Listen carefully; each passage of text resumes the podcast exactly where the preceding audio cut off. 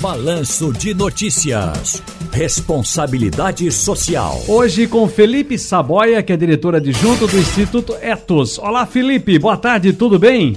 Oi, Ciro. Tudo bem e você? Tudo jóia, beleza pura. Rapaz, eu passei esse tempão todinho fazendo home office, fazendo lives por aí, não aprendi a fazer essa imagem que você colocou agora aí, que né, deixa o fundo fosco lá atrás e só aparece a gente. É coisa de quem entende, né, rapaz? O Filipão é... Pra é... esconder a bagunça. É, yeah, né? Ô, Felipe, vamos lá, rapaz. Em julho, o Movimento dos Trabalhadores Rurais Sem Terra, o MST, ah, esse movimento iniciou a captação de 17,5 milhões de reais no mercado financeiro para a produção da agricultura familiar por meio do Programa de Investimentos e Cooperativas FinaPop. Eu queria que você explicasse, porque há um, um estigma, há um enorme preconceito né, quando se fala em MST, movimento é, é, é, dos sem terra, as, as pessoas ficam, sabe, movimento de trabalhadores rurais sem terra tem um estigma muito grande ainda. E explica pra gente, na verdade, como é essa coisa dessa cooperativa Finapop, em que ela se diferencia, por exemplo, da Bolsa de Valores. De repente eu já tenho aí o pessoal com viés que é mais progressista e de esquerda, todo mundo trabalhando na área capitalista tranquilo e, e, e, e livremente, assim é? Como é que é isso? É, Ciro, boa tarde. Você vê que as coisas é, são vão muito além do que a gente imagina, né? Do isso. que o, o, que as pessoas imaginam. É, é isso. É, é o MST ele, ele disponibilizou para captação no mercado financeiro para qualquer investidor. Qualquer pessoa pode investir a partir de 100 reais. É, e aí, obviamente, esse valor investido tem uma remuneração pré-fixada de 5,5% ao ano, que será pago com o lucro da produção de sete cooperativas de agricultura familiar. É interessante você falar do estigma, né? Porque o MST é o maior produtor de agricultura familiar do Brasil, né? Reúne várias cooperativas, muitos dos produtos que a gente consome que vêm da agricultura familiar é, dessa organização do MST.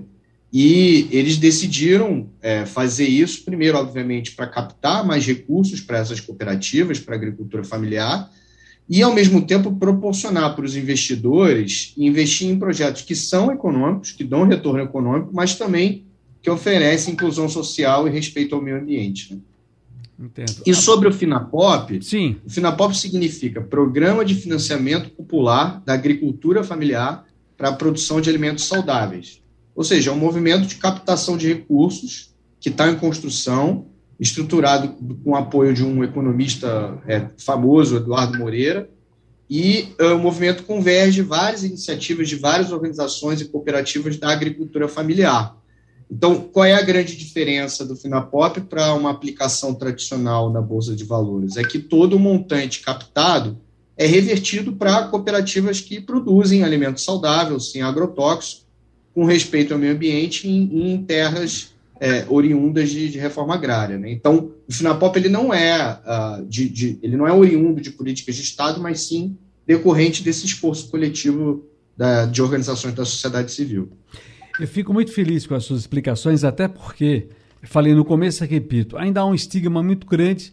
E para quem conhece, semana dessas que tem mais ou menos um mês, eu coloquei aqui para conversar conosco e fui me, me, me, me informar também, né? Tomar informações com com o, o Paulo Mansans, acho que é esse Paulo Mansans, que ele cuida aqui desse, desse trabalho que o pessoal faz, inclusive de uma roça que tem aqui na cidade de Moreno, que é da região metropolitana, também coordena aqui o armazém do campo que fica no centro da cidade, aqui no centro do Recife. Isso. E é um trabalho muito interessante. Agora, quando você conversa com algumas pessoas, lamentavelmente as pessoas têm no MST, até eles já tratam assim esses terroristas tomadores de terra. Gente, não é isso, não é por aí, o caminho não é esse.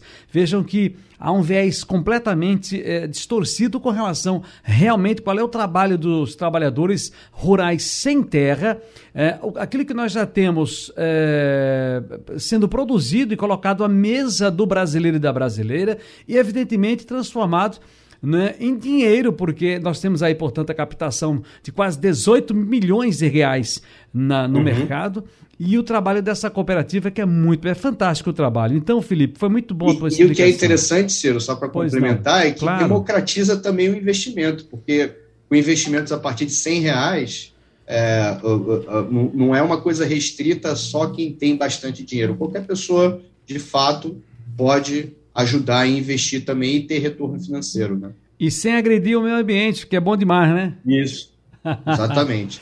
Filipão, rapaz, que bom. Aliás, mande um abraço ao professor Caio Magri. Uh, sei que você também vai entrar em recesso. O pessoal do Instituto Etos vai descansar um pouco, mas a gente vai continuar aqui com a nossa, a nossa, a, a nossa coluna Responsabilidade Social, contando com a colaboração dos amigos e amigas aqui também da sociedade.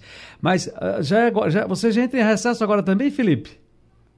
Não, a gente uh, vai, tem mais duas semanas ainda. A gente ah, faz a rádio. Ah, então tá bom. E depois vai aproveitar. Soube que o Felipe vai lá pro Caribe, viu? Vai descansar lá. Né? Não, imagina. Filipão, querido, um abraço grande.